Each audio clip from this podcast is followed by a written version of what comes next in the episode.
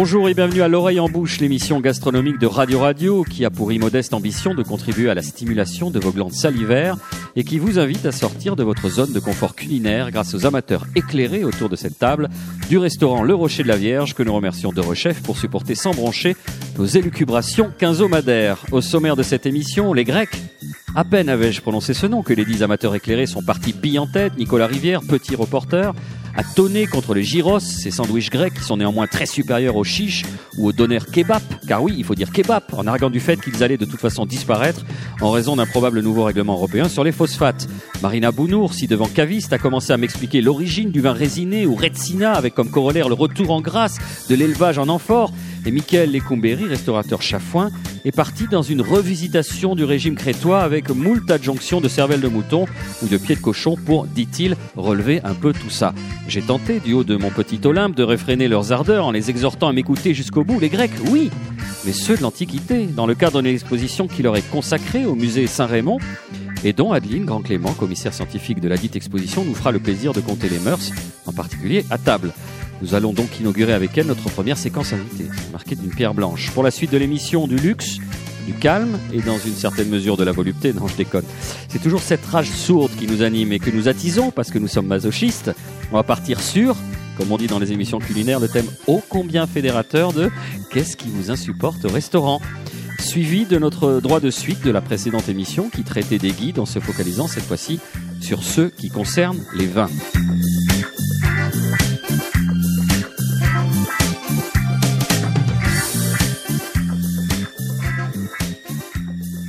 Pour l'heure, c'est du côté de la Grèce antique que notre regard se tourne avec l'exposition Rituel grec, une expérience sensible qui, je cite, invite les visiteurs à activer leurs sens et découvrir les relations entretenues par les Grecs anciens envers les dieux au musée Saint-Raymond jusqu'au 25 mars 2018. Adeline Grand-Clément, bonjour.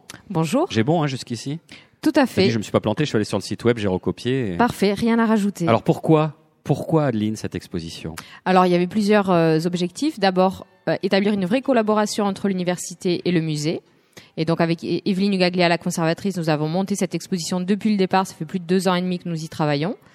Deuxième objectif, c'était diffuser un savoir scientifique tel qu'il est produit à l'université dans le cadre des recherches que je mène avec d'autres collègues autour de la sensorialité dans les rituels, en Grèce et ailleurs. Et le troisième objectif, c'était de changer l'image que les gens avaient d'une antiquité euh, blanche, aseptisée, euh, où il n'y a pas d'odeur, pas de saveur, où tout est, où tout est lisse. Et c'était pour montrer euh, toute la sensorialité en fait de ce monde-là. Vous êtes focalisé en particulier sur quatre étapes de la vie des Grecs le mariage, le sacrifice en, en l'honneur des divinités, le banquet et les funérailles. Alors logiquement, on va s'intéresser dans le cadre de l'émission au banquet.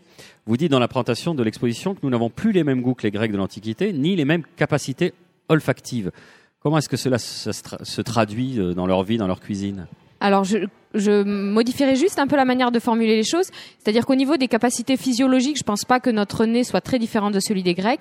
Ce qui change, c'est tout le filtre culturel, c'est-à-dire la manière dont on perçoit les odeurs et celles qu'on apprécie et celles qu'on n'apprécie pas. Et les seuils de tolérance, en particulier olfactifs, ont vraiment changé. Je pense qu'aujourd'hui, on, est tellement un peu habitué à sentir des odeurs que toute odeur forte nous est désagréable, alors que ce n'était pas le cas dans l'Antiquité. Oui, c'est-à-dire qu'on trouve que ça pue, alors que c'était des parfums au niveau de l'Antiquité. Ça peut. Alors, c'est sensoriel. Euh, justement, quand on visite cette exposition, on peut sentir, on peut toucher décrivez-nous un petit peu le, alors l'objectif, c'est effectivement de permettre aux visiteurs de s'approprier un peu l'exposition et qu'il y ait une forme d'immersion sensorielle qui est limité par les dispositifs scénographiques évidemment, mais qui permet euh, notamment de, de, reproduire des odeurs, de, des substances en fait, en présentant des substances qui étaient utilisées dans l'Antiquité, de permettre aux visiteurs de les sentir, de réapprendre à sentir de l'encens, les différentes variétés d'encens, euh, du miel, euh, du vin parfumé au coin ou à d'autres produits. Et donc Amandine Declerc a travaillé sur la reconstitution de recettes antiques pour permettre de flatter les narines du visiteur. Dès qu'on arrive, c'est intéressant l'image qui m'est venue. on sait que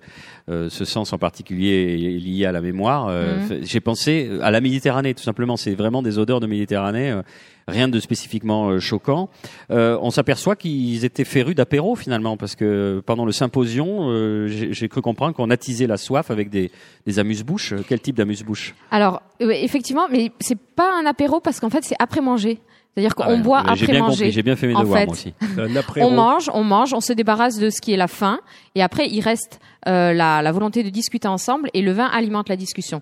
Et le vin donne soif, euh, enfin alimente encore plus la soif parce qu'il est euh, sucré, il est euh, parfumé, etc.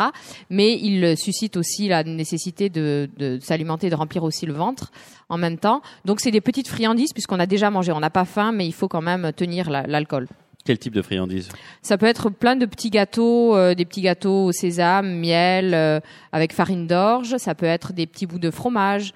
euh, ça peut être des olives. Ça peut être des fruits secs, J'ai beaucoup. vu des tresses aussi. Effectivement, on peut tresser. Alors, il y a toute forme de gâteaux et de pain avec des, des noms euh, absolument incroyables. Et donc, on a du mal quelquefois à, à connaître exactement ce qui se cache derrière. Mais euh, il y a tout un raffinement dans Vous les êtes obligé de petits- reconstituer la recette, c'est ça ou Alors, effectivement, il pas faut. forcément très explicite Non, il n'y a pas de livre de recettes dans le monde grec tels qu'ils existent aujourd'hui avec des proportions. Donc on sait quels ingrédients il y a, mais à nous de d'essayer, de tester. Il y a aussi des choses un petit peu plus simples, hein, des figues sèches euh, avec trois no- noix. euh, Exactement. Dessus. Il y a des gâteaux assez simples. On a un, un auteur ancien qui s'appelle Athénée et qui nous a donné comme ça plein de, de noms de gâteaux avec euh, ses composants et donc on sait que ça peut être très simple comme vous le dites. Après, il y avait. euh, alors, je sais pas si ça se mangeait, ça, ça se mangeait pas à la même à la même période. euh, une figue qui, qui figure euh, le sein d'une femme? Oui, en fait, on, on croirait que c'est une figue, mais euh, c'est vraiment un gâteau qui a été réalisé par Amandine et qui a la forme effectivement d'un sein de femme. Et ça, c'est des gâteaux qui étaient utilisés pour le mariage. Donc ça, c'est l'autre rituel, c'est pas le banquet. Ouais. Vous évoquiez le vin tout à l'heure. Alors, c'est pas le vin au sens où on l'entend, classiquement. Alors, pour chambrer euh, Marina, je parlais du résiné tout à l'heure, mais on se rend compte que le vin n'est jamais bu pur, il est toujours coupé Oui. et qu'il est toujours aromatisé. Effectivement. Le grand problème pour les viticulteurs encore actuellement, c'est la conservation du vin. Et donc dans l'Antiquité, ce problème se posait. En général, le vin, euh, c'était pas un vin de garde, sauf certains vins exceptionnels. Et donc il fallait le boire dans l'année, mais on, on essayait de trouver des conservateurs. Donc la poix permettait de conserver euh, des résines et différents aromates, épices, éventuellement même de l'eau salée parfois. Nicolas. Est-ce que les contenants à l'époque, parce qu'on parle beaucoup aujourd'hui d'amphores, Oui. euh, mais aussi euh, de barriques, etc. Est-ce qu'à l'époque, la conservation du vin était liée à ces, euh, ces ustensiles-là ou pas du tout Ou Est-ce qu'on se contentait d'aromatiser euh, les vins? Alors, on pouvait les conserver dans des amphores, effectivement, qui étaient au préalable euh, enduites justement de pois ou de résine euh, pour l'intérieur et qui étaient bouchées, scellées avec des cachets de cire. Et donc, on attendait avant de les ouvrir. Mais en général, donc, euh, les conditions de conservation n'étaient pas euh, celles qu'on peut avoir aujourd'hui dans une cave avec un- température constante. Et donc, on, les consommait quand même relativement rapidement. Ça servait pour le transport aussi, les amphores. C'était assez pratique. Mais ce qu'il faut aussi euh, se rendre compte, c'est que pour la consommation, on était dans la consommation avec des récipients en terre cuite et donc pas du tout dans les verres transparents qu'on voit actuellement. Et donc l'appréciation du vin n'était pas liée à la transparence qu'on pouvait voir à travers un verre qu'on mettait, à- qu'on faisait, euh, qu'on mettait derrière une source de lumière pour pouvoir voir la couleur exacte de la robe du vin. Est-ce que le contenant pouvait altérer aussi le goût du vin? Alors altéré de notre point de vue à nous, mais euh, évidemment de leur point de vue à eux, ce qui, les arrangements qu'ils trouvaient leur convenaient. Donc euh, euh, ça modifiait probablement le, le goût et ça pouvait les faire tourner plus rapidement. Mais en général, quand les recettes se perpétuaient, c'est que le vin était relativement bien conservé grâce à ces, à ces recettes. Vous parliez de transport. Est-ce qu'à l'époque, le vin voyageait beaucoup? Oui, le vin voyageait beaucoup. On sait que notamment le vin de Thasos était exporté dans toute la Méditerranée, qu'on l'appréciait beaucoup. C'était un grand cru déjà à l'époque. Thasos, c'est une île de- du nord de la mer Égée. Euh, donc on a des vins comme ça qui, qui sont transportés partout en Méditerranée. ouais. Le vin, vous, vous disiez tout à l'heure, ils enduisaient l'intérieur des amphores de pois ou de résine. Là aussi, euh, excusez-moi avec la notion d'altération, parce qu'elle est très euh, européo-centrée euh, 2017. euh, J'imagine que c'est ça qui donne son nom au vin résiné et cette spécificité de, Ouais. de, de goût.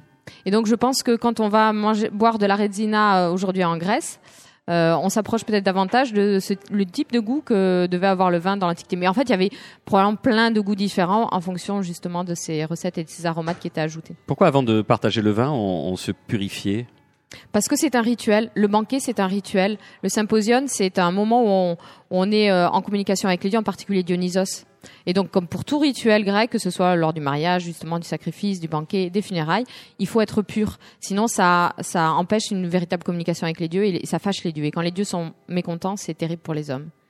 Et, et, euh, juste pour nous décrire un petit peu comment ça se passe justement un symposium. Donc on, on fait des ablutions au départ. on- Ouais.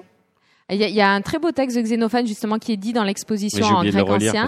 Et donc on a mis la traduction française et c'est un beau texte qui va à l'encontre de l'image qu'on a de quelque chose de débridé. Au contraire, c'est très ordonné. Euh, consommer le vin, c'est le faire dans un cadre bien précis, avec modération. Euh, il faut quand même que ça délie les langues, mais trouver la juste mesure pour savoir rentrer chez soi sans l'aide de quelqu'un. Euh, donc arriver à reconnaître sa maison, c'est un peu le critère. Et donc C'est euh, c'est un peu la mention légale qu'on a aujourd'hui. Euh, oui, attention à l'abus d'alcool, avec ça. modération.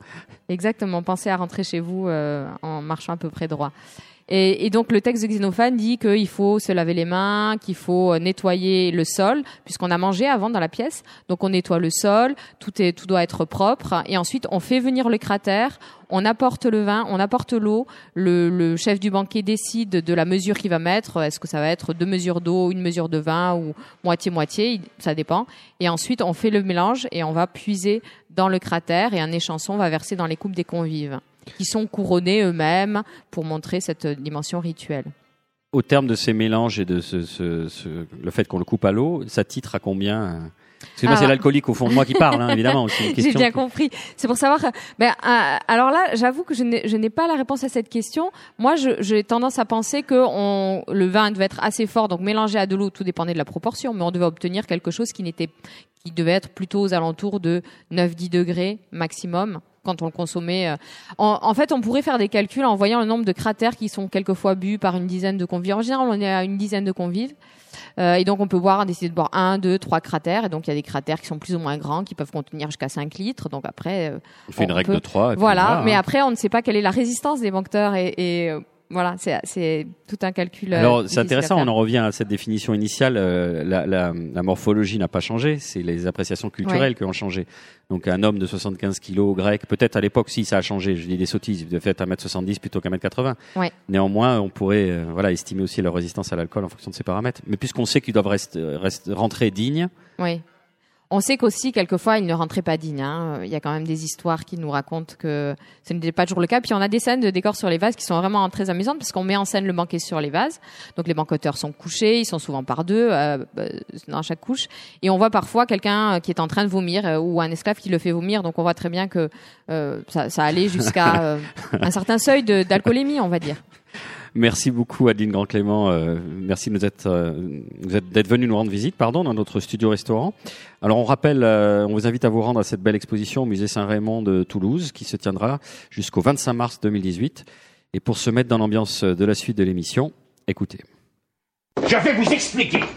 N'oubliez pas qu'ici vous êtes dans la cuisine. Et au-delà de cette porte, c'est la salle. Et dans la salle, il faut servir. Et servir, c'est sourire. Et le sourire, c'est notre pourboire aux clients. Voilà. Alors, Donnez-moi ça, je vais vous montrer.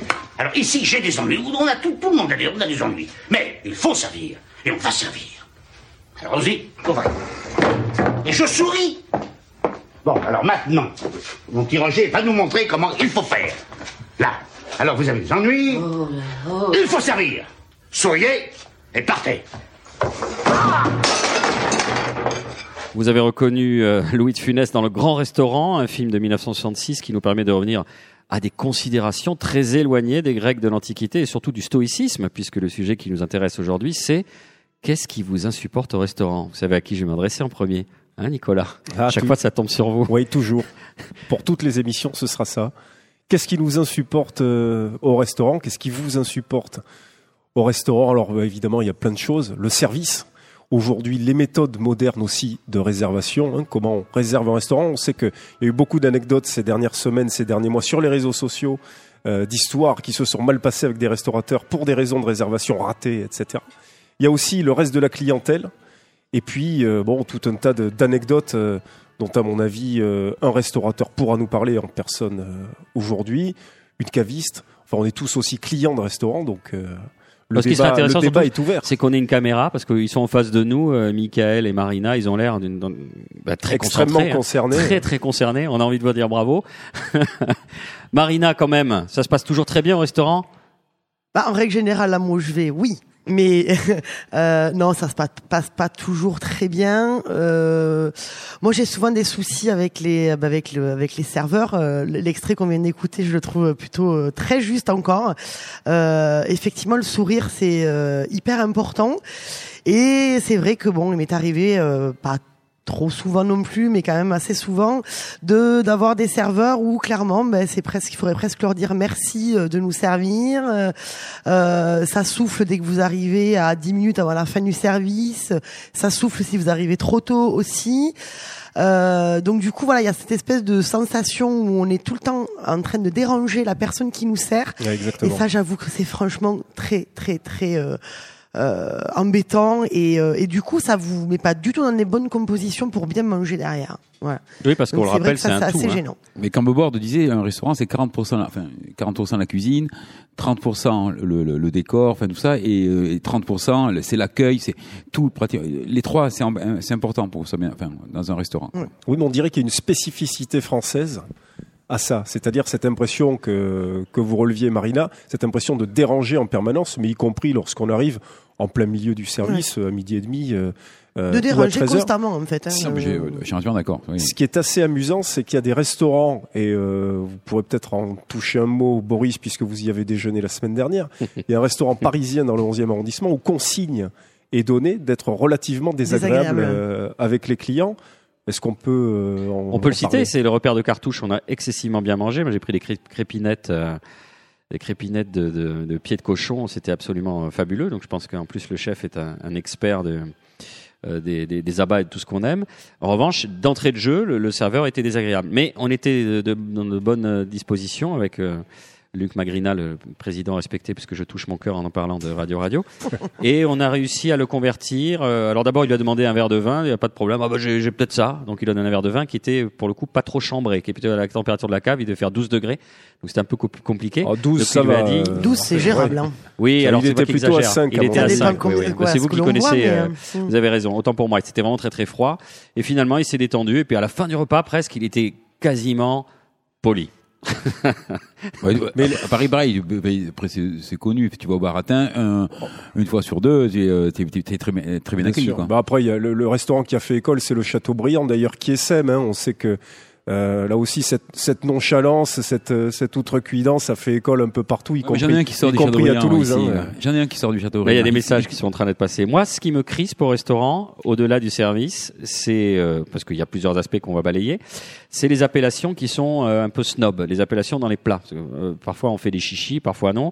Euh, et dans un album de, de Lewis Trondheim de bande dessinée qui s'appelle Pichenette, qui a une vingtaine d'années, je vais vous faire deviner donc ce que ce qu'il y a à la carte. Euh, Arc-en-ciel du chef au nappage des îles, serti de pommes dorées à la crétoise. Euh, steak frites. C'est une truite avec des patates. Arc-en-ciel Truite du chef. arc-en-ciel. Ouais. Ouais. Neige de gallinacé au coulis printanier accompagné de sa mousse d'or. Ça c'est un œuf. euh, C'est- du blanc de poulet avec de la Ah, purée. Ah oui, du Ah, poulet. ben voilà. Puis on dit plus salade, on dit patchwork de verdure maraîchère. voilà. Donc là, évidemment, le, le, le trait est grossi volontairement, mais ça existe. Euh, on peut aussi partir d'un principe, c'est que quand on comprend pas ce qu'il y a sur la carte, au-delà de pas connaître le plat, quand on comprend vraiment pas, la- c'est qu'il y a un petit souci. Est-ce qu'ils se font une joie de nous expliquer, nos amis serveurs et serveuses? Euh, Pas toujours. Euh, oui, alors ça, il y a, euh, ça, alors ça c'est oui. Alors, euh, je vais demander au chef. Oui, le, quand- le je ne sais pas, Ouais. c'est redoutable. Ça aussi, au Châteaubriand, ils en avaient fait leur marque de fabrique. Je ne sais pas, mais je ne vais pas me renseigner pour voilà. autant. Après, on peut ne pas savoir, ce qui est des choses qui arrivent. Euh, on peut pas non plus tout savoir. Effectivement, peut-être qu'on n'a pas eu le temps de faire son travail en amont, aller voir la cuisine pour savoir exactement ce qu'il y a dans les plats. Par contre, oui, de répondre. euh, je ne sais pas et en même temps ne pas aller chercher la réponse et ne pas l'apporter au client, je pense que ça c'est pire que de ne pas savoir. Mais est-ce que c'est français? Moi, c'est la question que je me pose parce que pour avoir euh, fréquenté euh, un certain nombre de restaurants en Espagne, par exemple, on n'a pas du tout le même euh, le même type d'approche. Est-ce que euh, J'ai l'impression qu'en Espagne, il y a plus de monde déjà en salle, en général. Un restaurant, je parle pas des. Le service est plus, est plus important, j'ai l'impression. moi. et ça, ce serait l'explication euh, Vous allez, vous allez nous faire le coup des, en fait. des, des, des charges, il y a trop de charges en France, et donc on peut Pas pas, du tout, c'est de- pas mon style. Après, moi, je mettrais un coup de pied à la fourmilière. Si, je pense qu'effectivement, c'est pas forcément une question de charge, mais on paye beaucoup moins cher un serveur en Espagne, donc on peut se permettre d'en avoir deux, voire trois, euh, à la place de un euh, en France. Non, mais Même s'ils sont discussion. pas très bien euh, payés, oui, euh, oui, loin de là, hein, en France. vers ça hein, parce mais, euh, que moi je connais les restos kazakhs et russes et il y a pléthore de serveurs à l'ancienne comme quand on était petit. C'est-à-dire avec les, les, les nappes qui vont bien, le tissu, service à l'ancienne, euh, ouais. et il y a deux personnes. Alors c'est pas l'obséquiosité des, des, des, des Michelin dont on parlait il y a 15 jours, mais il y a beaucoup de monde, bah, effectivement, euh, parce que là c'est une histoire de, de salaire. Et... Après, ce qu'il faut, enfin, pardon. Vas-y. Non, mais moi, vas-y. ouais, on, après, c'est une question de, de frais et tout ça, si on veut. Moi, je- je- j'adore les restaurants où il y a une vraie serviette. hein. Je, et je, euh, je sélectionne, je veux dire, c'est pas partie de la sélection, mais presque, quoi. J'ai jamais suivi avec une vraie serviette. Les serviettes en papier, je déteste, quoi. C'est personne, quoi. Mais- Ah, je, suis- je suis d'accord avec ça. Oui, ça c'est une question de, de, de standing, mais euh, à la limite, ça, ça a rien à voir, je pense, avec le, le, le, le personnel. Je crois que ça c'est un choix, euh, un choix qui est fait. euh, Non, bon. mais il a raison de le dire. Il peut dire que ce qu'il insupporte dans le restaurant, c'est euh, d'avoir des serviettes en papier. Oui, mais là pour le coup, euh, c'est- pas tellement une question d'attitude du personnel, c'est ça que je veux dire. C'est euh, Non, non, mais je, on est- moi, non, je suis d'accord. souligné dans ce qu'il aimait pas dans les restaurants. Oui. C'est le fait d'avoir des l'attitude papier. des gens, enfin, des- du salarié en face de moi, qui soit dans un restaurant ou, ou une assistante dentaire ou un truc comme ça, je, euh, moi, je veux qu'elle soit agréable, enfin, dans tout corps de métier. Effectivement, je- surtout dans les endroits où tu, euh, comme un quoi, enfin, je vais pas chez le coiffeur, mais euh, jamais. Je avoir une caméra pour Non, non. Après, je pense que ce qu'il faut souligner aussi, c'est le comme une grand boule manque de de, billard. C'est le grand manque de formation des, des personnes qui travaillent dans la restauration, autant en service qu'en cuisine. Il faut quand même avouer euh, que ça fait partie des, reines- des rares métiers de l'artisanat où vous pouvez monter un restaurant sans avoir aucun diplôme, être serveur sans avoir aucun diplôme. Donc autant vous avez des personnes qui commercialement vont être bons et qu'ils aient un diplôme ou pas, ça change rien. Mais on, ça donne l'impression, du moins je parle pour la France parce que c'est là où je mange le plus, où on fait serveur parce qu'on ne sait pas quoi faire d'autre. Euh, tout comme euh, je n'ai absolument rien contre les caissières de supermarché, mais c'est un peu parce que j'ai pas le choix. Oui, le métier Et par qu'il y a du métier, voilà, il y a du travail, donc j'y vais. Mais par contre, le contact avec les gens, c'était pas vraiment mon truc. Mais comme j'ai rien fait d'autre dans ma vie et qu'il y a que ça, il y a du travail, eh ben du coup, je vais devenir serveur. Et effectivement, si vous n'avez pas un peu cette passion-là, justement, de servir les gens, de leur faire plaisir et de partager un moment avec eux, ça peut vite devenir quelque chose de de, de, de, de très lourd pour la personne qui travaille et pour la personne qui, qui est convive. Mais là, on peut en revenir à l'aspect sociologique pour rebondir sur ce que vous de dire. Euh, dans une société, la société moderne dans laquelle on vit, euh, les métiers aussi exigeants en termes d'amplitude horaire, euh, le ratio par rapport au salaire, euh, voilà, c'est les salaires de base. L'amplitude horaire, c'est pas pratique pour une vie de famille. Donc, j'imagine qu'il y a pas mal de turnover. Vous confirmez, Michael? Enfin, pour trouver des bonnes personnes sur ces sur ces jobs-là, c'est pas forcément évident. Oui, enfin, c'est- c'est c'est- c'est de- c'est des deux côtés aussi. Je veux dire, il y a des, euh, y a des gens qui sont pas du tout agréables avec qui on a envie de travailler. Moi, j'ai travaillé dans des restaurants. j'ai- Au plus, vite, je partais. Enfin. C'est dans les deux sens. Je veux dire, c'est pas, c'est pas, ça vient pas que des salariés. Ça vient aussi surtout du, enfin, des, de- des patrons et tout. Enfin, je sais pas. Nicolas on est passé un peu vite sur un aspect qui est celui de la réservation aujourd'hui, qui peut devenir, qui peut, qui peut devenir un véritable casse-tête. Euh, à propos notamment euh, de ces restaurants qui exigent aujourd'hui euh, qu'on réserve par exemple sur Internet. Je ne sais pas si vous avez eu des, des expériences de ce type-là. Il m'est arrivé notamment chez Solide, chez Simon Carlier, qui est un chef toulousain, de téléphoner au restaurant et de m'entendre dire écoutez, envoyez-nous un mail parce que là on est occupé, on a telle ou, ou telle chose à faire. Voilà, c'est-à-dire qu'aujourd'hui, on est obligé de passer par différents moyens de communication, y compris lorsqu'on s'arrête chez eux pour réserver une table. Bah, il faut, euh, quand, quand bien même vous le faites, bah, il faut quand même envoyer un mail. Bon, mais si on n'a pas Internet, si on n'a pas de, smartphone euh, à portée de main, aujourd'hui, on peut plus euh, quasiment dans certains restaurants euh, euh, réserver. On avait parlé de, de- du Bacaro euh, lors de la précédente émission et de l'anecdote qui s'était produite avec Vincent Pousson.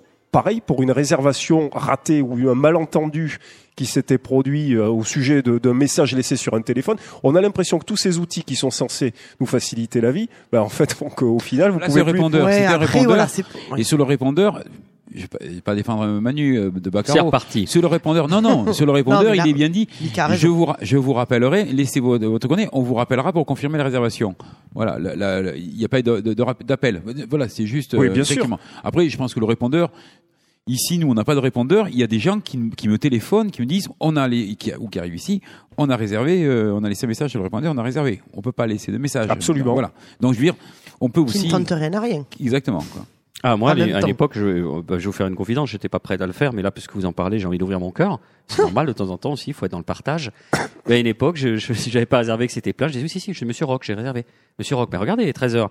Et donc, avec un peu de bagou et de, ah bon, d'accord, voilà, ils avaient l'impression de pas avoir noté. Donc ça, c'est une autre émission, c'est sur les clients pénibles. Hein c'est pas pour le restaurant Ça, on pourra en insupportable. parler. Un- on pourra, ce sera un contrepoint quand même. Pour Après, c'est vrai que la réservation, quand même, c'est problématique pour le restaurateur. Euh, Non, mais si vous voulez, il y a quelque chose de, de littéralement kafkaïen. Quand il faut envoyer un mail, vérifier que le mail a été bien reçu, euh, confirmer plusieurs Tout fois. Les restaurants qui vous rappellent pour savoir si vous allez quand même venir. Bah, bah, on revient Après, toujours à Manu de ouais. Baccaro. Euh, mais Après, non, mais c'est très difficile. Je veux dire, une table qui réserve quatre personnes, qui ne vient pas le soir, une table de quatre, tu évites le chiffre d'affaires, c'est le salaire d'un salarié d'un, d'un- d'un- d'un- c'est vraiment le salaire d'un, d'un soir. Donc une table qui, qui manque, qui ne vient pas, parce qu'il y en a, hein, on a toutes les semaines, la semaine dernière, une table de 8 qui est pas venue. euh, voilà. c'est Donc, bien d'avoir votre point de vue là-dessus. Là, je suis d'accord. Et Donc- des personnes qui Et prennent donc, pas la je peine comprends aussi, hein. et, et j'en parlais avec justement avec des- d'autres restaurateurs, et Manu me disait, moi, tous les matins, je rappelle tout- tous les clients, tous les qui ont réservé pour être bien sûr qu'ils viennent, parce que ça se joue à rien. l'éco- Enfin, le, le modèle économique, il est pas. euh, Michael Ecomberi, est-ce qu'il n'y a pas la tentation du surbooking à ce moment-là? Non, enfin ici non. Ça peut arriver. Il y a des restos, ils dépassent un peu les Ça peut capacités. arriver, pour ça, ça. peut arriver, mais ça c'est, euh, ça peut arriver. Et un autre aspect qu'on a déjà expérimenté tous les deux, Nicolas Rivière, c'est on arrive euh, midi, midi 30, midi 40, et là, on dit bah, je vais prendre un plat du jour. Ah, il n'y a plus de plat du jour. Ah oui, ça c'est. Donc ça, c'est un problème d'organisation. Euh, on peut comprendre que ce soit difficile quand on, quand, quand- on débute. On peut comprendre que quand le restaurant n'est pas lancé, on n'a pas de visibilité euh, sur la fréquentation et le reste. Et puis parfois, c'est le hasard. On se dit, on fait des réserves, vous le savez mieux que moi. Et puis d'un seul coup, il y a personne le mercredi ou, un jeudi très plein et on a fait très peu de courses. Mais là, midi 30, midi 40, plus de pas du jour, c'est un peu compliqué. m'est arrivé à Paris, justement, à Saint-Cloud. Euh, Je suis allé manger à, non, à Suresnes, pardon. Euh, nous, on n'avait pas pris un plat du jour, on avait pris voilà, enfin, un fish and chips. Il était midi et demi. C'était un pub. Les gens rentraient. Il y avait, on leur annonçait qu'il y avait plus de plat du jour. Donc euh, voilà. Non, mais comment en tant que restaurateur vous expliquez ça? Qu'il n'y ait plus de plat du jour à 15h30, euh, je veux bien. Euh, le plat du jour, il est à 9 euros, il est à 10 euros, et, et tous les plats d'à côté, ils sont à 14 euros. Donc on dit vite qu'il n'y a plus de plats à 9 euros, on est obligé de vendre des choses à 14 euros. On prépare pas le coup. Ah non, c'est d'accord, c'est pour, c'est pour Ça les peut faire. être Ah, une méthode de à- à chère. midi et quart, midi et demi, euh, enfin, c'est ce que- c'est- notre réponse, c'était c'était ça, quoi. C'est-à-dire, c'est obligé. Je veux dire. Ouais, c'est, je suis d'une naïveté confondante. hein. Moi, je savais pas que ça se faisait ce genre de choses. Mais dans ce, au cours de ce déjeuner, euh, je me souviens aussi que ce qui était euh, assez étonnant, c'était la carte des vins, en fait, l'ardoise euh, des vins qui n'avait pas été mise à jour. Et donc, en fait, tout ce qui était indiqué euh, Ça, était, ça arrive était en rupture de stock. Souvent. Oui, enfin, quand Ça ça, fait arrive trois, alors je vais prendre celui-là. Ah non, on l'a plus. Ah, celui-là. Ah, j'ai oublié d'effacer, Moi, mais ça m'est arrivé Et sur celui-là, 4 là ou 5 références. Hein. Je vais prendre ça, ben en fait non, on en a plus. C'est qu'en plus, c'est enfin entre guillemets légalement, vous n'avez pas le droit. C'est-à-dire qu'en gros, si vraiment vous voulez embêter euh, euh, le restaurateur, vous pouvez vraiment l'embêter, quoi. Ah, Vous avez entendu, chers que, auditeurs? euh, Non, normalement, en plus, vous devez indiquer le bon millésime. Si un millésime indiqué, vous devez être avoir le Mais millésime je veux dire, jour. à part être un tir au flanc et être incapable d'effacer euh, d'une époux d'un coup d'éponge l'ardoise qu'il y a derrière vous, euh, avec les deux références de vin euh, qui sont en rupture, euh, j'ai pas d'autre explication. euh. Nous ne sommes pas en rupture. Non, mais je parlais pas pour vous. Hein. Ah, Ils sont en suspens, c'est pas pareil. Euh, Ils sont en suspens. Non, mais pour en revenir juste sur les choses sur Internet, donc hor- hormis les réservations, moi, ce qui vraiment m'agace, c'est quand vous allez sur les sites Internet des restaurants, à moi dire, hein, quatre fois sur cinq, vous n'avez pas les, les jours de fermeture. Oui, ça c'est. Là, maintenant, sur Google, tu tapes Google. Tu, Non, non, je- alors on est obligé d'aller sur un autre site hein, vérifier, pour aller vérifier Et quand Go- est-ce que les jours tu sont tapes juste dans les jours de Google, t'as fermeture. vraiment fermé aujourd'hui, Oui, mais fermé. si vous allez directement sur le site sur internet, le site vous vous restaurant. embêtez à aller se faire un Alors, site Michael, internet à mettre les jours de fermeture. C'est pas plus compliqué. Vous n'avez jamais sur un site d'un restaurant. Est-ce que vous avez renseigné vous-même vos horaires sur Google? Oui. Ah oui. Voilà. Oui, Elle est là la réponse. Vous l'avez fait. Oui, bien Faut pas forcément s'y fier. Il y a d'autres établissements, c'est des clients qui remplissent pour les gens. Ouais. C'est pas le, le restaurateur. Donc c'est bien de faire Google, il faut le vérifier avec une deuxième source. Et une deuxième source qui semblerait logique, c'est le site internet du restaurant. Parce que c'est si on a les un mecs- site, autant mettre se les jours de plaignent à fermeture. longueur. Les mecs se plaignent à longueur d'année, euh, la TVA, etc. Ils sont pas fichus de mettre un numéro de téléphone euh, ouvert du, du, du mardi au samedi. C'est pas Bon, plus compliqué je que ça, on est entièrement d'accord. Je comprends pas. Il il y a des restaurants que j'aime bien, effectivement, mais comme je vais pas, je vais, du moins, je vais pas autant, aussi souvent que j'ai envie d'y aller. On se dit, tiens, un lundi, on a envie d'y manger. Sur le coup, je sais pas quand est-ce qu'il est ouvert ou quand est-ce qu'il est fermé. T'as une chance Je vais sur regarder sur c'est site internet, sauf que sur le site internet, il y a- il y, a tout marqué, sauf quand est-ce qu'ils sont fermés. Donc, obligé d'aller, d'aller ouvrir un autre lien pour aller vérifier ailleurs où est-ce que c'est ouvert, où est-ce que c'est fermé. C'est quand même un peu dommage. Une anecdote assez marrante. Le Feu Le Casanou, qui est un très très bon restaurant de poissons euh, rue des Couteliers, euh, son site internet a continué à fonctionner bien après sa fermeture.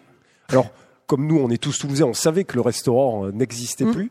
Mais j'imagine euh, des non-toulousains ou des touristes qui voudraient euh, venir à Toulouse et faire leur petite sélection de, de restaurants se sont peut-être dit tiens, si on allait manger là, Mais ils ont eu le bon ils voyaient, ils voyaient la, place, carte, ils n'ont pas perdu au change avec le bon C'est le bon servant. ils ont, à la ils place. ont pas perdu au, change, perdu mais au change. entre temps, il y a dû y avoir une petite période de latence. Mm, mm. Et euh, là, j'imagine, vous voyez un site internet qui a l'air d'être mis à jour, vous arrivez, le restaurant n'existe plus. Encore une fois, on est dans le, le- ouais, la- ce que la modernité peut avoir de plus absurde. Quoi. Oui, oui. Bon, allez, on va arrêter de râler, histoire de Après, un recharger couteau, les un batteries. couteau qui coupe pas, c'est emmerdant aussi, Oui. le restaurant. Et des verres Ah, inappropriés, c'est très embêtant aussi. le, le thème est fini, hein, sinon vous aviez encore pas mal de choses à dire. On va faire une petite pause avant d'aborder notre euh, thème suivant. Restez avec nous si vous êtes euh, vinophile et curieux.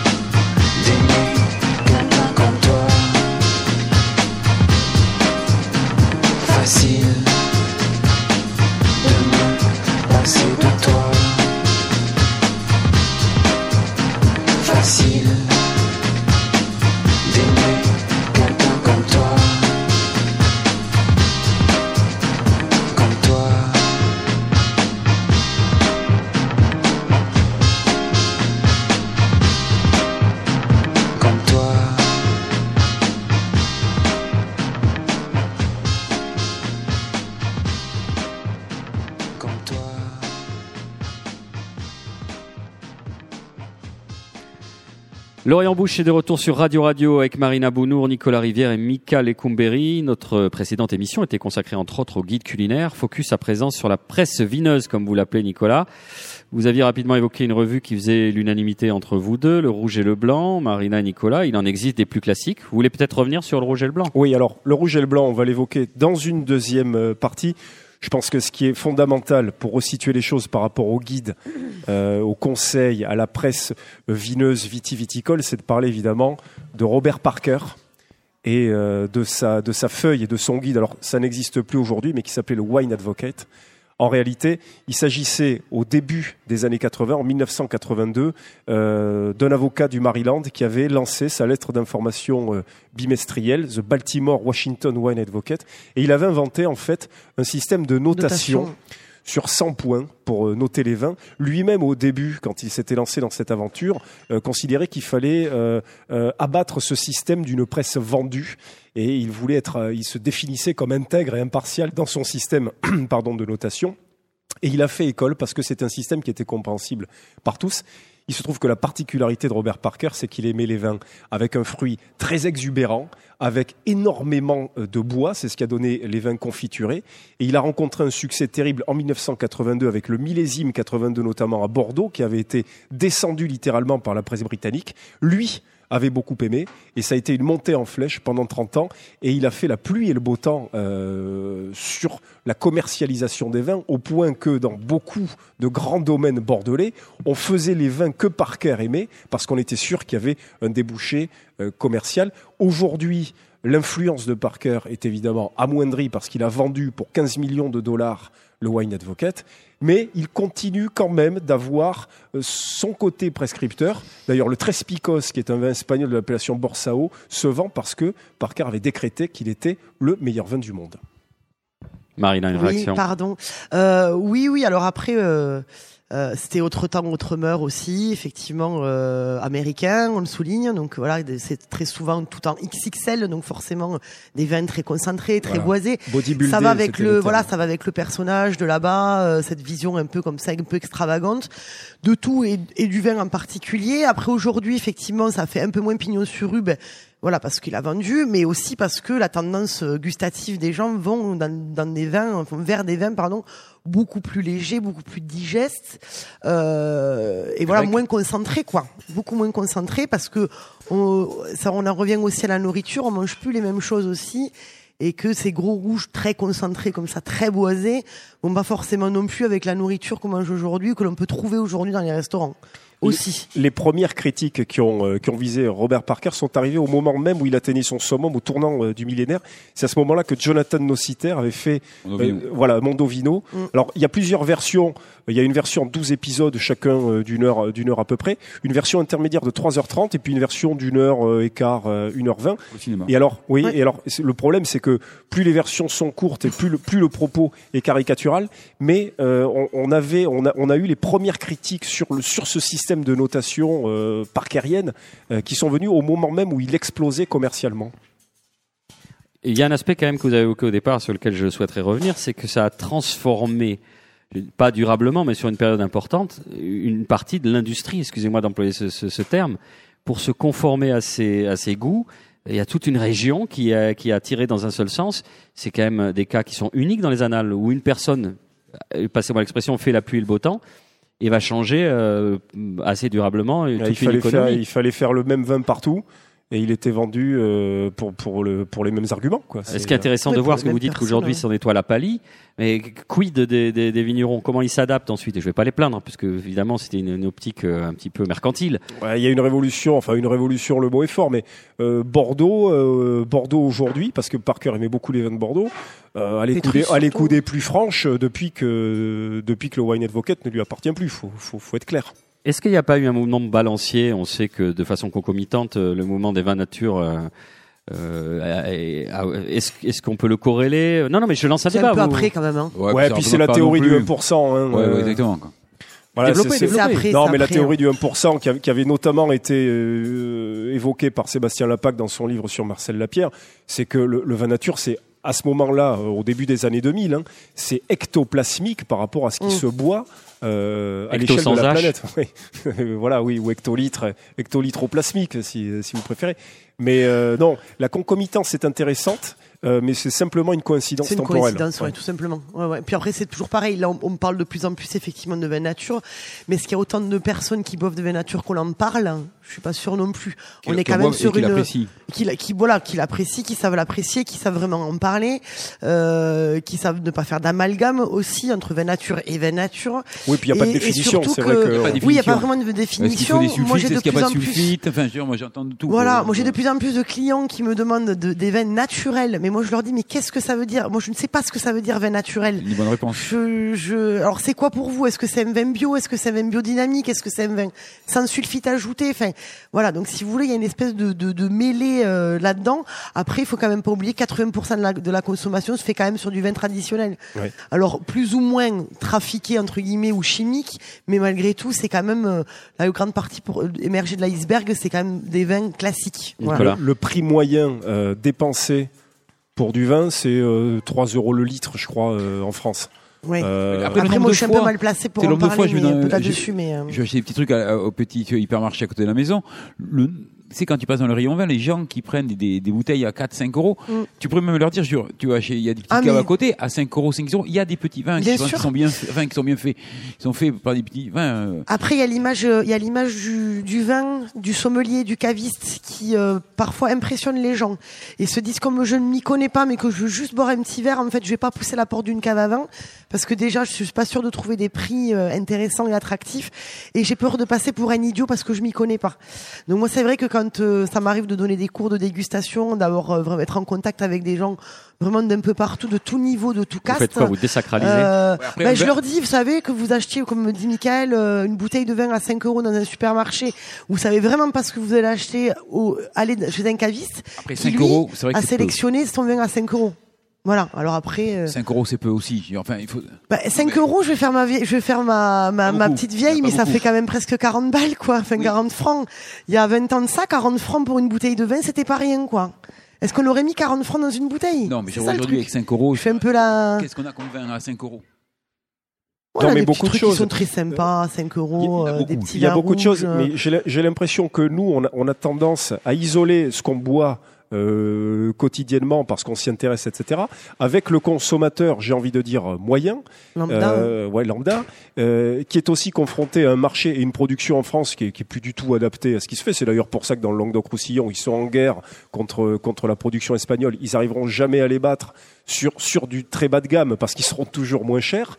Euh, voilà, et on a des productions qui correspondent plus au marché. Mais voilà, tout ça pour dire que nous, on a on a peut-être une vision qui est pas forcément la même que celle que peuvent avoir euh, les consommateurs du quotidien à l'échelle générale. Oui, après je pense qu'en général on consomme mal. Est-ce qu'il vaut mieux acheter un poulet à 11 euros tous les 15 jours et se taper un super poulet que d'acheter deux poulets, euh, une, un par se- deux à semaine, Un par ou semaine, s'acheter donc eu- deux bouteilles à 5 euros et à- euh, finalement se prendre une bonne bouteille à 10 euros, euh, on boira deux fois moins, mais on boira peut-être deux fois meilleur, quoi.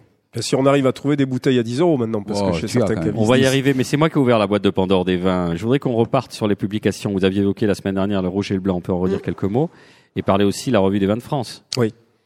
Marina peut-être sur la revue des vins de France. Ah sympa, c'est le petit. Non, non, mais c'est non, non. Après, moi, euh, dans un sens, c'est pas plus, enfin, c'est pas plus mal que je commence, enfin, qu'on commence par moi sans euh, prétention, mais euh, je vais être très honnête. Moi, je suis pas une grande, euh, je suis pas une grande fan de lecture euh, vigneronne, enfin, du moins de, de ce genre de choses, parce que bon, c'est toujours un petit peu pareil. On parle toujours un petit peu des mêmes personnes d'année en année.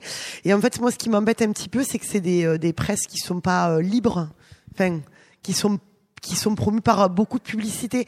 Donc si vous voulez, euh, on perd un peu l'objectivité de la presse euh, là-dedans. Euh, et là, en fait, un petit clin d'œil parce que j'ai trouvé ça rigolo pour en revenir au fooding, avoir une grosse publicité de Georges Duboeuf à l'intérieur. J'ai trouvé ça très drôle parce que c'est complètement à l'opposé de l'idée du fooding. On parle d'un monsieur euh, qui est certainement, euh, enfin de la famille qui est certainement très sympa. Je, je dis pas le contraire, mais qui est un peu à l'opposé en fait de, de ce dont on parle depuis le début. Où on va être sur de la grosse production massive qui a été quand même à l'origine de, de ces millions d'hectolitres de Beaujolais nouveaux euh, vraiment pas bons. Et voilà, dans des dans des des, des magazines euh, soi-disant un peu indépendants, on se retrouve quand même malgré tout avec une publicité. euh, qui, qui va à l'encontre de, de leur motivation. Donc en fait voilà la RVF, il y a des choses à prendre. Alors après ils surfent pas mal aussi maintenant sur la sur la vague vin nature, vin bio et tout ça.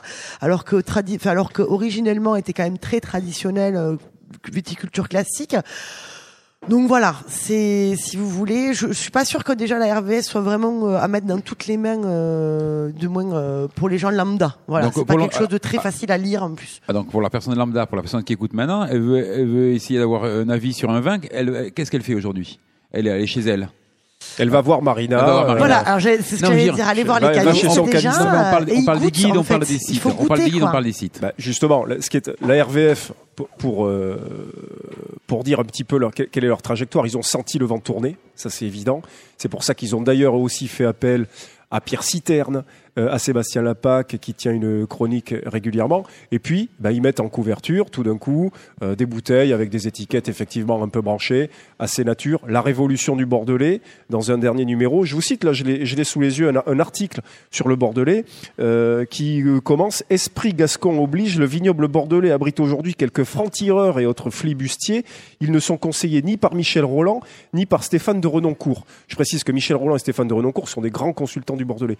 Si vous voulez, là, c'est un virage à Et qu'ils ont 180 invité degrés. plusieurs fois pour bien la sûr. RVF en plus. Donc un virage à dans la soupe un 180 peu. degrés par rapport à ce qu'était la RVF pendant des années. Et puis surtout, on est dans la collusion entre la publicité, le journalisme, le public rédactionnel. La crédibilité euh, est très très limitée sur ce genre de publication. On peut la Bon. mettre en doute. Après, voilà. Voilà. ne- ne Et puis après, il y a, il y a le reste, il y a le rouge et le blanc qui est une exception. Euh, voilà, qui est une revue euh, trimestrielle, bénévole, libre, indépendante de toute publicité, qui précise d'ailleurs que sur son que son site n'a strictement rien à voir avec le moindre objet de, de vente en ligne, etc. Mais leurs méthodes de dégustation et de travail sont intéressantes à plusieurs égards, mais aussi critiquables. Pourquoi critiquable Alors, il faut savoir que quand euh, le Rouge et le Blanc, qui est une revue très pointue, euh, qui va dans le fond des choses, qui, qui n'hésite pas à mettre des planches géologiques pour illustrer, par exemple, les terroirs, Les les, terroirs, les ouais. sols, les sous-sols d'une appellation, quand elle visite une appellation, elle s'adresse principalement au comité euh, interviticole, au syndicat d'appellation, qui sélectionne environ 200 bouteilles, 220, euh, de- de- 200 références, qui sont goûtées une première fois par un petit comité de dégustation sur place, hein, c'est-à-dire une fois dans le Rhône, une fois dans le Roussillon, etc. Sur ces 200, on en sélectionne 100 qui sont goûtés à la... Alors tout est toujours goûté à l'aveugle, je précise. On en sélectionne 100 qui sont goûtés à Paris trois mois plus Mm. tard euh, avec l'ensemble du comité de dégustation à l'aveugle. Et puis là, 15, euh, une quinzaine de références, 15 ou 20, ça dépend de l'ampleur de l'amplitude des appellations, sont retenues et font l'objet euh, de notices. Le problème, c'est que quand vous commencez... Alors évidemment, il y a des voyages sur place, hein, il y a des visites de vignobles. Le problème, c'est que quand vous commencez à visiter une appellation en vous adressant au comité intersyndical, euh, ben, il y a un biais d'entrée de jeu. hein. Si Jean-Pierre Oui, est, fâché avec Philippe, euh, Bah, un c'est- petit non, mais est un- si vous voulez, c'est comme quand vous visitez euh, un département en vous adressant d'abord à l'office de tourisme. C'est euh, c'est ça. C'est c'est pas Ouais, que ça va pas être après, inintéressant, Ouais, mais euh, après, de toute façon, avoir de la neutralité, euh, à partir du moment où c'est ra- où il y a de la rédaction, c'est hyper compliqué déjà. Euh, je pense qu'un magazine où uniquement il y aurait euh, que des dépêches en fait euh, sur les vins. Euh, sans rien dire autour, ça serait le plus objectif. Sauf que ça les, on peut pas. Enfin, ça mais sauf que ça n'aurait aucun intérêt. Il faut qu'il y ait un aucun angle, il faut qu'il y ait un parti pris. Alors après, euh, oui, voilà, des partis pris. En revanche, quelque chose me surprend, euh, Marina Nicolas, qui va un petit peu en contradiction de ce que vous disiez que euh, le vin nature, euh, pour l'instant, est concerné par des cercles assez restreints et que c'est pas grand-chose et tout ça. Si la revue des vins de France commence à avoir des des, des, Oui, oui. des, des gestes un peu défensifs, de les mettre en, en couverture et de changer un petit peu son fusil d'épaule, c'est qu'elle se sent menacée. C'est que c'est, on est, on n'est pas sur le marché de niche des 1%. bah c'est qu'il y a, quelque- il y a peut-être une tendance de fond, quelque chose qui est en train de germer, une petite graine qui est plantée. Il, Bah, ils préfèrent prendre le train avant qu'il se soit Ah, trop tard. oui, c'est tout ça. simplement. Parce qu'à la limite, euh, ils gardent quand même euh, leur base bien En installée. plus, euh, ils, voilà. jouent, ils jouent toutes Euh, les ils lignes. font un ou deux éditos dessus en se disant on n'est pas non plus à côté de la plaque, on va quand même en parler au cas où si véritablement il y a quelque chose de vraiment de fondamental qui se crée. Euh, après, euh, voilà, ils veulent pas rater le coche et ils ont raison. Euh, Alors on est d'accord. La reco, la recommandation, c'est d'aller voir votre caviste. Est-ce qu'il n'y a pas peut-être ici et là sur Internet des blogs euh, intéressants, des personnes qui à mettre en avant euh Et il y en a quelques-uns. Bon, euh, Ouais, on va pas reparler de euh. Vincent Pousson. ouais, Il y ouais, avait voilà. à une époque No Wine is Innocent euh, d'Antonin Yomi Amunategui qui aujourd'hui euh, a commencé à organiser des salons. C'est-à-dire qu'il il, il est, il est passé un petit peu de l'autre côté. C'est-à-dire qu'il il fait partie maintenant du milieu du vin plutôt qu'un aussi. simple observateur. Voilà. Mm. Euh, pour les vins du Jura, pour ceux qui aiment ça, il y a le blog d'Olif. euh, qui est principalement centré là-dessus. Et puis il y en a une, une ribambelle, mais je, je crois vraiment que le, le caviste, c'est c'est vraiment la personne de référence. Ce sera le, le point d'entrée. Ouais. Merci Juste, beaucoup. euh, Petite, juste il y a euh, un magazine euh, sur, enfin un magazine numérique qui s'appelle Le Monopole. hein. Je sais pas si vous connaissez. En fait, c'était juste pour finir. En fait, il a- Nicolas a raison, c'est que il y a qu'en goûtant et qu'en rencontrant les cavistes, parce que ce site-là est extrêmement bien fait. Ce magazine est très beau. Au niveau de la photo, c'est magnifique. Par contre, c'est carrément dirigé pour les gens qui ont les moyens. Et très souvent, euh, ben, tout, mais toutes ces revues, euh, ou du moins, ou toutes ces, tous ces sites-là, sont en règle générale pour les amateurs éclairés et les gens qui ont un peu les moyens. On va pas avoir de blog pour, et ouais, voilà, et on va pas avoir de blog sur les petits vins entre 5 et 10 euros, quoi. Je comprends. Pas beaucoup. Nicolas, pour clore Alors en sujet. revanche, en revanche, ce qui est à fuir absolument sont les suppléments euh, des hebdos euh, et des quotidiens.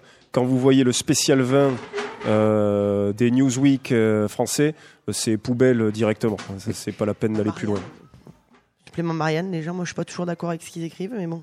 Ou alors, euh, si, euh, la période étant un peu fraîche, peut-être pour allumer le feu. Merci beaucoup. alors, on cause, on cause et on s'essouffle. Voici venu le temps, non pas des rires, mais plutôt des chants, pour une pause bienvenue qui permettra à certains, j'imagine, de sumecter le gosier.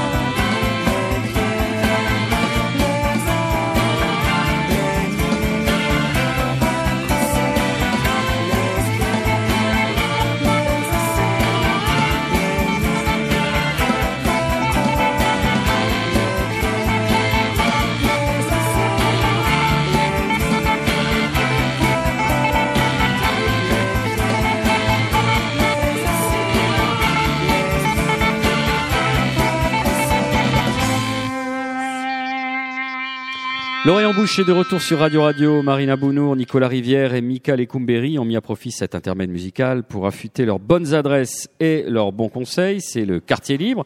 Et on commence avec le mauvais élève de la dernière émission, Michael. Ah, merde. Comment ça Non, non. Vous avez rien préparé la Si, dernière fois si, Est-ce que si, vous avez préparé quelque chose là Non, j'avais rien préparé, mais Oui. euh, parce que non, mais j'étais choqué cette nuit par la- l'annonce de parce que nous sommes donc le mercredi euh, 6 décembre et donc euh, Johnny Hallyday est donc décédé aujourd'hui, donc euh, voilà. Et, Les gens de Dormesson hier. et donc je voulais savoir s'il y avait eu un, si Johnny Hallyday avait un rapport avec la cuisine et euh, oui, il a un rapport avec la cuisine. Donc je suis tombé sur, euh, j'ai tapé sur euh, Google euh, Johnny Hallyday En cuisine. fait, la plupart des gens disent Google. hein. Mais vous pouvez dire Google si vous voulez. hein. Bon, Google. Je préfère quand il travaille pas, moi. Alors http schlass schlass. Donc voilà, je suis tombé sur un forum, donc, et une personne qui pose une question très intéressante, c'est bonjour, ceci est mon premier message sur le forum, c'est un forum dédié à Johnny Hallyday. Je ne retrouve plus dans mes documents où et quand Johnny a cuisiné des asperges vertes au gouda jeune. Je crois que c'était avec Adeline pour une association. Si quelqu'un peut me renseigner et me donner la recette exacte, ce serait super. Merci d'avance. Donc euh, quelqu'un lui répond, donc il s'appelle euh, Caraïbe. Bonjour pour ton premier message, c'est- très bien. Recherche dans, Go- dans Google, il y a plein de recettes avec des asperges agrémentées de gouda jeune ou autre. Johnny mange épicé. Il a une très bonne cuisinière à la maison. Laetitia. Laetitia. Quand on est passé d'Adeline à Laetitia là Oui, là, ouais. Mais il a duré combien de temps ce forum euh, non, non, 20 là, ans c'est- donc là, c'est 20 ans, le 24 à peu février. Oui, oui, oui. L'âge de, Laetitia. Donc, Et Adeline qui a aucun rapport avec celle de tout à l'heure. Salentina lui répond donc bonsoir. Effectivement, tu as raison. Johnny a participé à une manifestation de ce genre où des personnalités devaient réaliser une recette de cuisine pour une association. C'était fin juin ou début juillet 94.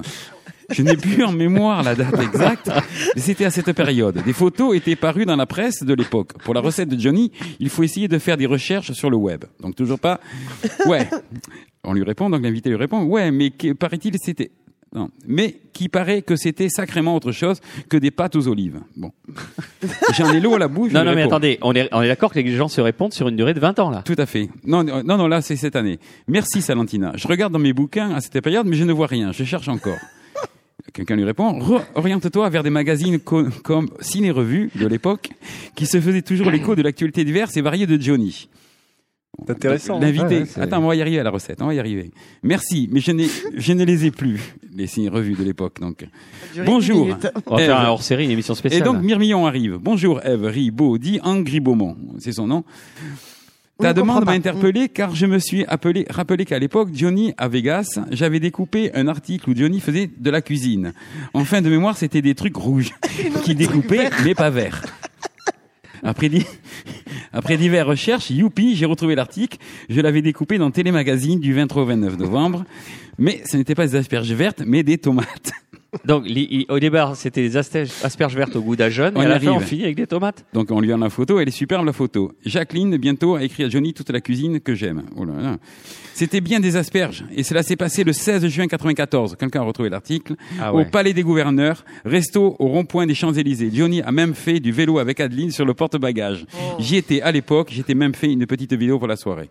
Voilà. Donc il a bien fait, on n'a pas la recette. Oh, oh, oh, merci, Michael. Euh, Waouh. Ça, c'est de l'info. Oui. Euh, Nicolas. Oui, allez, on va repartir un petit peu dans le sérieux. Euh, non, mais une adresse à Toulouse. Alors évidemment, euh, j'invente rien. Tout le monde en a beaucoup parlé. C'est la table, c'est la table qui monte. Euh, Les planeurs, euh, tenus par Toshi, qui est l'ancien sommelier de la Pandouce, et Katsu, qui a travaillé au CT à Paris dans le 14e euh, arrondissement. Euh, un déjeuner, 19 euros entrée plat dessert, euh, l'autre euh, l'autre jour avec un ami. Euh, risotto de rouget, dorade des saumons, euh, un chou très léger beurré, et puis un fondant au chocolat. C'était parfait. Une cuisine précise, une cuisine sans qu'il n'y ait rien de superflu dans l'assiette. hein. Là, on n'a pas de dressage exubérant et inutile. Le tout arrosé par un Beaujolais blanc de Rémi Dufêtre. Le Beaujolais blanc, on en trouve très peu, il s'en produit très peu, mais quand on a la chance d'en boire, c'est absolument euh, splendide, surtout quand c'est Rémi Dufêtre qui le fait. J'ajoute que Damien Coquelet, qui est un autre euh, vigneron du Beaujolais, fait aussi euh, un petit peu de Beaujolais blanc. C'était très bien. Et puis le Cheverny euh, blanc des frères, euh, des bien connus euh, frères Puzla euh, au Clos du Tubeuf. Euh, tout ceci était parfait. La réédition euh, d'un ouvrage de Kermit Lynch, Mes aventures sur les routes du vin. Kermit Lynch était un importateur américain, c'est l'anti-Parker, mais avant que Parker euh, explose.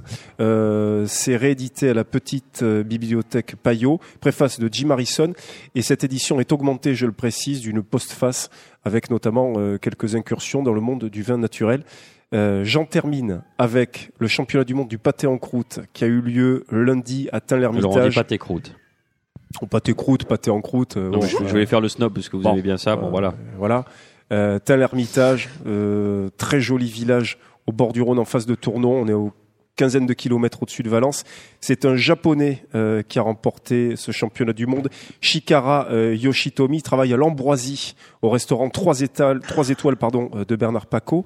Il a succédé à Jérémy Delors qui est au fourneau de la ferme du poulet à Villefranche-sur-Saône.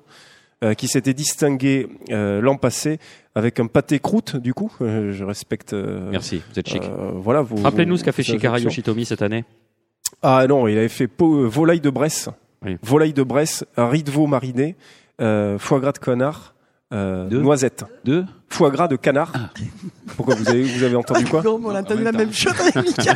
C'est bon. Bon. On a entendu la Et même puis- chose. Est-ce le Voilà. vin Évidemment, le problème c'est que ces pâtés croûtes sont un petit peu onéreux. Il y en a un qui est beaucoup, il y en a deux qui sont beaucoup moins chers.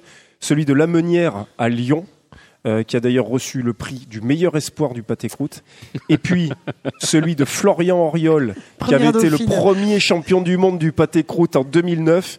Euh, il est au On fourneau. tendance à l'oublier. Oh, je vous en prie. Il est au fourneau du Charmalinck au Puy-en-Velay. Si un jour vous avez d'ailleurs- d'ailleurs l'occasion de faire la route entre Tain-l'Hermitage et le Puy-en-Velay, vous vous régalerez. C'est un pays absolument magnifique. Sam- juste deux secondes. Euh, donc samedi soir, Yves Cambebord faisait à manger un quatre mains avec euh, Simon Carlier euh, chez Solide.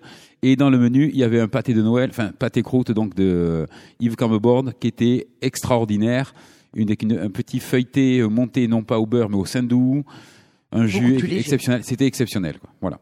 À la dégustation. On rappelle juste qu'il était un pâté croûte euh, canard colvert euh, au Genièvre qui a gagné cette année. Pardon? C'est un pâté croûte canard colvert au Genièvre de Shikara Yoshitomi. Ah oui, non. Vous oui, acquiescez quand on parlait de l'ambroisie, euh, Marina et Ah, mais extraordinaire. Moi, j'ai eu la chance d'y manger euh, l'année dernière. C'est, je crois que c'est le repas le plus mémorable que j'ai pu faire euh, dans ma jeune carrière euh, gastronomique. C'était extraordinaire, tout simplement. Et d'une simplicité euh, grandiose. C'était fabuleux. Est-ce que très c'est- grande vous table. avez fait vos devoirs Ou c'est vous cette semaine qui serez la mauvaise élève? Non, non, non. Moi, c'est juste des petites euh, infos. euh, moi, c'est, euh, c'est, euh, moi, je fais très, euh, je fais très euh, Jacques Martin. Moi, j'aime bien le truc du dimanche. Euh, un merci à mon beau-père parce que c'est grâce à lui que je connais le rouge et le blanc.